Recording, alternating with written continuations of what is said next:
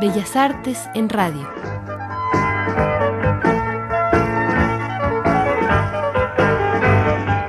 Una proposición sujeta a su crítica, un intento por divulgar las artes y la cultura, una introducción y algunos comentarios en torno a las bellas artes.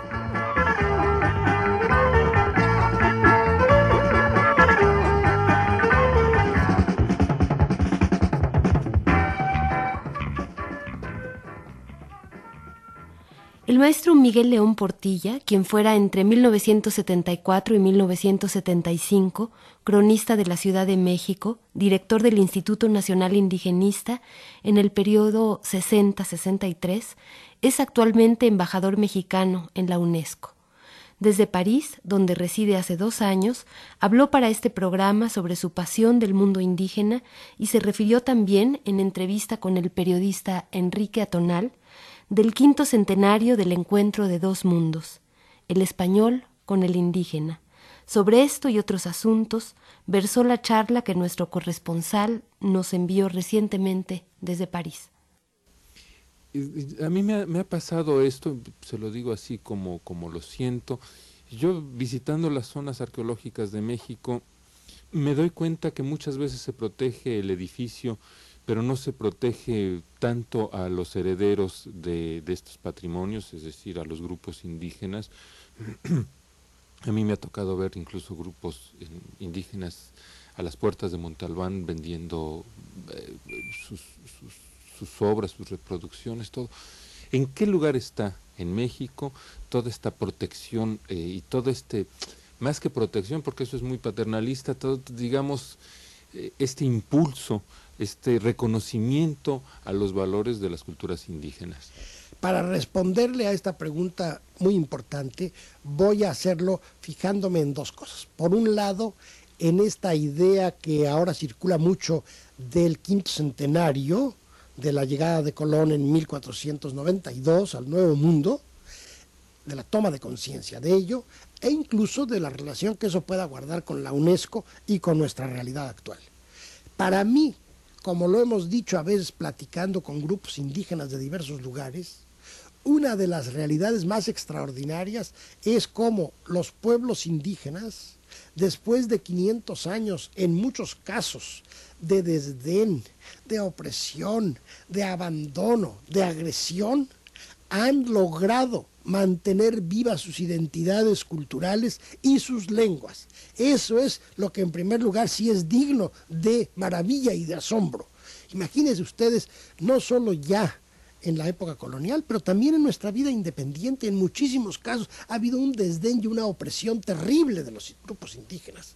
Yo se lo puedo decir eso respecto de México y también respecto de otros países de nuestro continente, porque me tocó actuar como director del Instituto Indigenista Interamericano por seis años. Eso es una realidad. Ahora bien, en el momento actual, ya concentrándonos en el caso de México, México aún tiene la presencia de grupos que hablan más de 50 lenguas diferentes. Es muy difícil responder a la pregunta de cuántos indígenas hay. La razón es porque en México no adoptamos un criterio racista. Somos un pueblo mestizo, de tal manera que hay como una especie de continuum, desde un lacandón hasta un señor que está sentado al frente del Banco de México o al frente de tal otra institución en la universidad. No nos interesa si el otro es más moreno o menos moreno, más alto o más bajo, más gordo o más flaco. No nos interesa. Lo que nos interesa, sí, yo pienso, es la posesión de una identidad cultural. Y en México hay, diríamos, yo diría, cerca de 10 millones por lo menos de mexicanos que tienen identidades culturales distintas de la que es la prevalente, la de la mayoría mestiza, más o menos vinculada al mundo occidental. Esos grupos mantienen sus identidades en formas diferentes Le voy a poner ejemplos muy distintos. Vamos a decir, los yaquis de Sonora han luchado desesperadamente, incluso con las armas en la mano, hasta la época de Cárdenas, que les concedió de nuevo sus tierras ancestrales, lucharon con las armas en las manos por mantener su lengua y sus tradiciones ancestrales. Son un grupo chico, usted lo sabe, serán 40 o 50 mil a lo sumo los yaquis. Tenemos otro ejemplo también muy peculiar, el de los tarahumaras, otros 50 o 60 mil indígenas en la Sierra Madre, en Chihuahua, que han optado por vivir en su vida libre en la sierra, ¿verdad? Haciendo sus fiestas, viviendo a veces en cuevas, pero es porque así quieren ellos, realmente así lo han querido. Ellos no han querido nunca reducirse a vivir en otra forma. Claro, eso no quiere decir que no padezcan una serie de desgracias ancestrales. Tienen una mortalidad infantil muy alta. Eh, cuando viene el invierno padecen de una manera terrible. Eh, en muchos casos no tienen recursos, diríamos, para defender sus derechos. No tienen acceso fácil a fuentes de conocimiento que les serían indispensables. Tenemos en caso, en cambio, otros grupos muy diferentes. Vamos a decir las comunidades mayas de Yucatán comunidades mayas de Yucatán viven en pueblos en toda la península, diríamos en una forma, en cierta manera, preservando su identidad cultural, hablando el maya, guardando sus tradiciones, pero participando bastante en la vida económica y social del Estado, ¿no? Viven en esos pueblitos tan bonitos, Oscutzcav y muchísimos, ¿verdad? Chumayel, Tizimín, predominantemente mayas. Esos grupos participan bastante en la vida del país, yo creo, ¿no? Pero mantienen su identidad. Tiene usted los grupos de Chiapas que han mantenido cierto aislamiento, los celtales, los tzotziles, que son grupos grandes, que tienen sus fiestas, mantienen su indumentaria, su lengua, sus danzas, su literatura, siguen produciendo literatura. Tiene usted los grupos de habla náhuatl, que son los más, numerosos, pero no viven ellos juntos en un gran conjunto de pueblos, sino dispersos como el náhuatl fue en cierta manera un imperio, primero con los o quizás con los teotihuacanos y al fin con los aztecas o mexicas, se difundió mucho la lengua. Hay grupos hablantes de náhuatl en 16 estados mexicanos y todavía en la República del Salvador. Esos grupos en algunos casos viven más o menos aislados, como los grupos que están, vamos a decir, en la Huasteca hidalguense, en la Huasteca potosina, pero de habla náhuatl. En cambio hay otros grupos nahuas en el estado de Puebla, algunos pocos en Tlaxcala, y en el, Distrito Federal, en la delegación de Milpa Alta, hay como 50 mil hablantes de náhuatl. Estos hablantes de náhuatl están, diríamos, participan en la vida económica y social de México, pero mantienen su lengua viva, una lengua muy parecida a la de los testimonios clásicos que tenemos en los textos, ¿no? Y con orgullo de su lengua. Le diré, por ejemplo, tuvimos una reunión, una nechicolistli, una reunión de hablantes de náhuatl en Santana Tlacotenco, y allí se hizo una reafirmación de los valores de esa cultura. Vinieron de muchos sitios de México y también se insistió en que hay que promover la lengua, el estudio de ella, la creación literaria. Hoy día hay poetas, narradores modernos en náhuatl y algunos magníficos. Inclusive hay, hay un señor, un francés, un investigador francés que hizo un manual para aprender el náhuatl que recientemente fue traducido al español. ¿Usted sabe de esto? Bueno, le diré que lo que hay, ha habido trabajos aquí en Francia, desde luego hay un señor Michel Loné que ha hecho una gramática náhuatl hace poco, y hay otro mexicano que se llama Joaquín Galarza que trabaja aquí en el Museo del Hombre, en el Trocadero, que con un eh, precisamente eh, miembro de la comunidad de Santana Tlacotenco, que se llama Carlos López Ávila, elaboraron una manera de gramática, incluso con dibujos, para facilitar el aprendizaje del náhuatl. Ahora bien, esto está reflejando que en las comunidades hay una reafirmación de valores, igual que en otros países de América Latina. Lo cual no significa necesariamente que ellos hayan ya logrado verse libres de esas imposiciones terribles que como una losa les han impedido su desarrollo por siglos. Yo pienso que realmente lo que hace falta es allanarles el camino, no ayudarles en ese plan de protección hacia Tábica como si fueran unos niños perpetuos, no, no quitarles el obstáculo a su participación. ¿Y cómo se quita el obstáculo a su participación? Bueno, respetando cuando ellos quieren mantener sus formas tradicionales de gobierno, no imponerles necesariamente una desde el exterior, ¿no? Respetar eso de ellos, ¿no? en las escuelas hacer una realidad la enseñanza bilingüe, ¿no? Pero real, no nada más enseñarles a leer en su lengua y después ya imponerles la otra.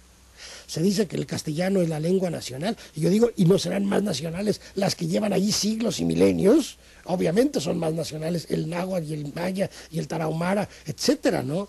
No quiere decir eso que a estas alturas fuera a peligrar diríamos, el español ya no va a peligrar, es imposible, ¿no? El español que hablamos en México, la gran mayoría lo habla y además pertenece a una comunidad de 300 millones de hablantes. Podría peligrar tal vez por el inglés, pero no. El inglés es una amenaza, pero no creo ya que tampoco peligre por eso. Yo al revés creo que el castellano debe de, quienes hablamos castellano, yo me jacto y, y me glorío de hablar también náhuatl, debemos de luchar porque esas otras lenguas vernáculas, sean objeto de la atención que se merecen, que la Secretaría de Educación esté dispuesta a publicar gramáticas, no para que una persona aprenda que no sepa la lengua, sino para que quienes la poseen puedan cultivarla, hacerles, digamos, posible la difusión de sus literaturas, hacer más, digamos, reuniones, congresos en que ellos participen, es decir, mostrar allanando las dificultades, que así como en otros pueblos, por ejemplo en Suiza, se tiene el alemán con muchos dialectos, el francés, el italiano, el romanche, y que se puede convivir, igual podemos nosotros. Ahora España tiene las autonomías con el catalán, con el vascuense, con el gallego. Entonces, ¿por qué no nosotros debemos reconocer? Yo incluso pienso que se debe reconocer incluso constitucionalmente que las lenguas vernáculas nacionales deben tener vigencia y valor en todos sentidos en aquellas zonas en que estén vigentes. Y en este sentido, ¿cómo funcionó la experiencia en Perú cuando decidieron que el quechua era un idioma, el segundo idioma nacional? Pues hasta donde yo entiendo, en el Perú efectivamente se ha hecho esta eh, declaración, incluso oficial, pero digamos muchas veces por desgracia, en nuestros países, una cosa es la declaración oficial y otra es la implementación en la práctica. Incluso, incluso en Paraguay me parece que el, que, el guaraní. En, Paraguay la, la, inmensa mayoría de la población habla guaraní también, es bilingüe. Allí por una serie de razones históricas. Pero claro, pasa que muchas veces existe el precepto legal, pero no la implementación. Es decir, esas lenguas no son objeto de enseñanza gramatical, nada se publica en ellas o muy poco. Entonces, claro, no queda más que en la teoría. Yo pienso que en México, donde hay cerca de 50 lenguas, algunas de ellas, como el náhuatl, hablado por más de millón y medio de personas. Las lenguas mayenses son habladas por muchos cientos de miles el zapoteco por cerca de 300 mil, el otomí por otros tantos, esas lenguas, todas en realidad, pero aquellas que tienen gran fuerza, deben ser objeto de atención, no de protección, sino de atención y de, diríamos, estímulo, exactamente estímulo. Hacer, por ejemplo, premios a los concursos literarios. Ha habido ¿eh? comunidades autónomas autóctonas. Por ejemplo, Hueyapan en, Puebla ha hecho con concursos del cuento náhuatl y vería usted qué concursos tan interesantes, la verdad. Yo he propuesto a la Academia Mexicana de la Lengua, o sea, de la lengua castellana, que cree un concurso precisamente para demostrar que el castellano en México es respetuoso de las lenguas indígenas, que la lengua española no se pretende con ella aniquilar a las otras, que sería una pérdida para México y para el mundo. Cada vez que muere una lengua, muere un poco la humanidad.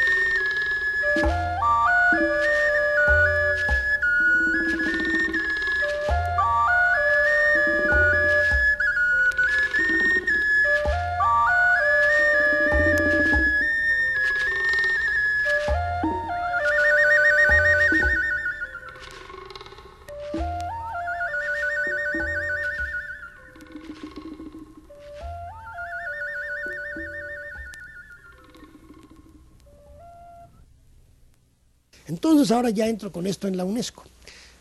Yo pienso que en la UNESCO, como decíamos, se da el encuentro más cabal de todos los pueblos del mundo, precisamente para tratar de estos temas de que estamos hablando. Cuando yo presenté credenciales al señor Federico Mayor, le entregué un artículo que se ha reproducido en México y también en otras publicaciones, que se llama La UNESCO ante el quinto centenario. Mi propuesta es, digo que es porque sigue siendo, que la UNESCO en ese proceso, proceso que se inició de encuentro de pueblos y culturas con el desembarco de Colón en una islita en Guanajaní en 1492, ese proceso de encuentros ha sido de enfrentamientos, violento, en otros casos de comprensión, de defensa, como el padre Fray Bartolomé de las Casas, de comprensión, como en el caso de Sagún, de Don Vasco de Quiroga, de Olmos. Entonces ha tenido de todo, ha sido bueno y malo, como todas las cosas humanas.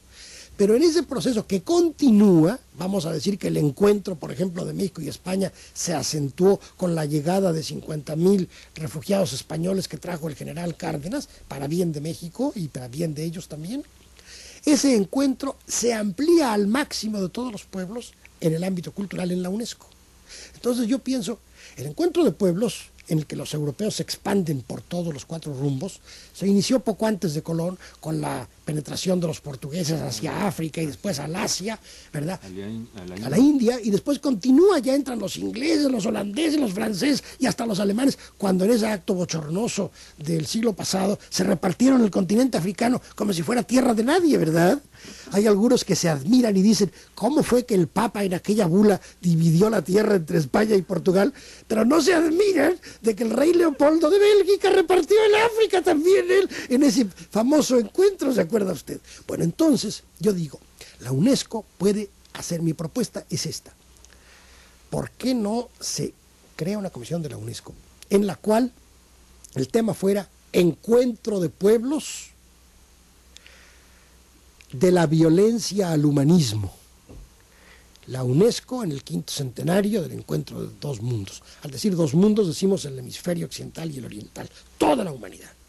De la violencia al humanismo, es decir, ha habido violencia. Entonces analicemos los casos de violencia, que no vamos a reconocer en este caso, vamos a darle gusto al grupo occidental, no han sido ellos los únicos que han hecho violencia, todos hemos hecho violencia. Se puede ver, todos, todos los incas y también Genghis Khan y los turcos y los musulmanes y los, todos, todos, todos. Es que el hombre, acuérdense aquello de homo homini lupus, ¿verdad? El hombre a veces es un lobo para sus semejantes. Bueno, ha habido violencia, sí. Reflexionemos sobre eso, pero veamos también cómo ha ido también dándose la presencia del humanismo en los encuentros. ¿no? Analicemos las figuras, por ejemplo, del padre las casas. ¿Sabe usted que el padre las casas es el gran defensor, lo sabe, del, hombre indígena? Yo sé que aquí en la UNESCO, cuando se presentó la idea de un homenaje al padre las casas, grupos de países africanos saltaron y dijeron, pero ese señor no lo podemos nosotros festejar porque fue el que promovió que se llevaran esclavos negros al nuevo mundo. La respuesta es esta. Pues miren ustedes, efectivamente el padre de las casas creyó que se suavizaría la carga a los indios llevando esclavos negros. Pero al hacer eso, en primer lugar, no innovó él nada. Era la corriente de aquella época que los esclavos negros, ¿no? Como si fueran seres malditos, que se creía estúpidamente, ¿no? O sea que en eso el padre de las casas no, no, no innovó. Pero, pero, cuando se dio cuenta de lo que estaba pasando, dijo, me arrepiento de haber hecho esto. Y entonces es el primero en el mundo que levanta la voz en defensa también de los africanos. Entonces, irónicamente, es defensor del indio y defensor del africano. Yo digo, analizar estas figuras y ver nuestra situación de hoy del encuentro de pueblos. Y, además en las encomiendas valía más un negro que un indio. Así era en aquel, en aquel momento. Así. Así que hay una serie de aspectos, pero entonces yo digo, si en el Nuevo Mundo, por ejemplo, se piensa en las utopías, la utopía de Tomás Moro, que hace realidad don Vasco de Quiroga, yo creo que es una cantidad de ideas maravillosas de lo malo y de lo bueno. Y como hoy día seguimos en encuentros de pueblos, no es así que hoy día de un lado están los que poseen, como quien dice, el mando con la tecnología y con la ciencia universales, y del otro están las, y claro, la economía, y por el otro lado, las culturas regionales desesperadamente defendiendo sus identidades. ¿No es ahora el momento de volver a hablar de la violencia al humanismo? Es decir, no nos vale tampoco estarnos nada más rascando la herida, eso sería tonto, ¿no?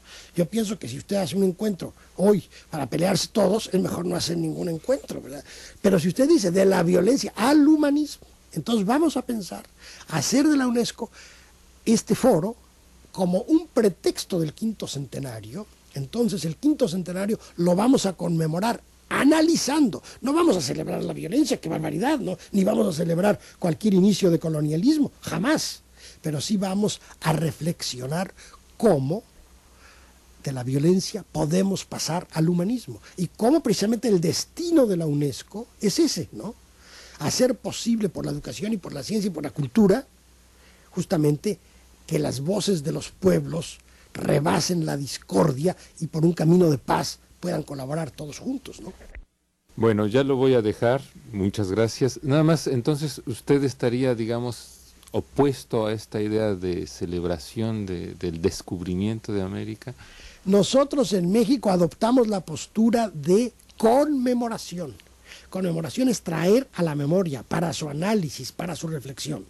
Y decimos del encuentro de dos mundos. Decimos encuentro que implica choque violento, pero también puede implicar diálogo, hubo de todo. Y decimos de dos mundos para indicar que en el nuevo mundo había altas culturas, había hombres que también se encontraron con los españoles que llegaban o con los portugueses. Del otro modo, si hablamos nada más de descubrimiento, estamos presuponiendo una postura eurocéntrica. Es decir, el europeo dice yo te descubrí, como si el otro señor fuera un árbol o algo así, ¿no? El otro señor también tiene una cultura y también descubrió al español, ¿no? Tenemos los textos de la visión de los vencidos, muchísimos textos indígenas.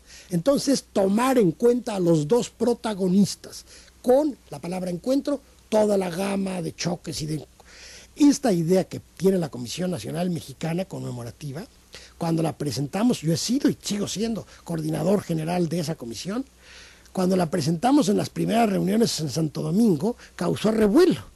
Salió en un periódico diciendo delegaciones niegan España descubrió América. Se armó un Bueno, pues una vez que se ha ido reflexionando, le diré que el presidente Felipe González y el rey de España, don Juan Carlos, aceptan esta postura y hablan constantemente de encuentro de dos mundos, lo cual me parece altamente significativo de una comprensión de un pueblo, ahora el pueblo español, que quiere abrirse a la comprensión de la realidad, ya no en un plan prepotente, sino en un plan de amigo.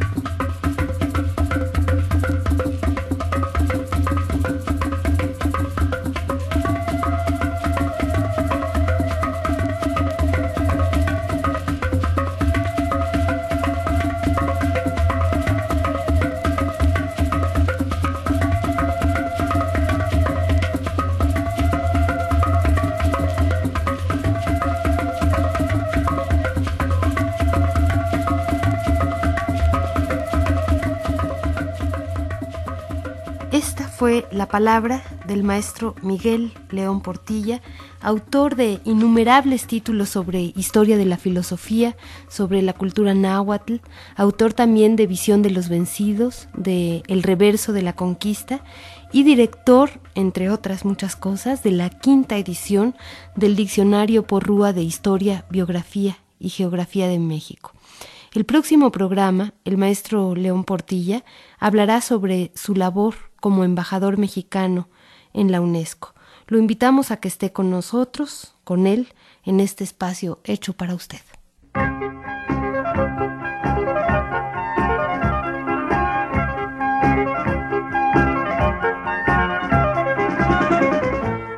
Esto fue Bellas Artes en Radio.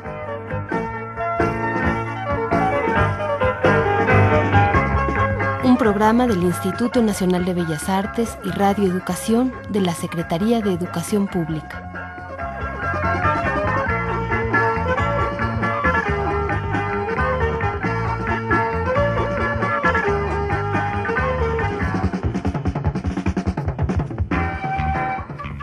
Entrevista de Enrique Atonal.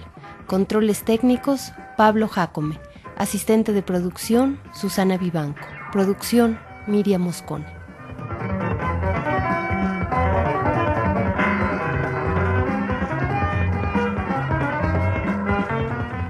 No deje de escucharnos la próxima semana por estas mismas frecuencias.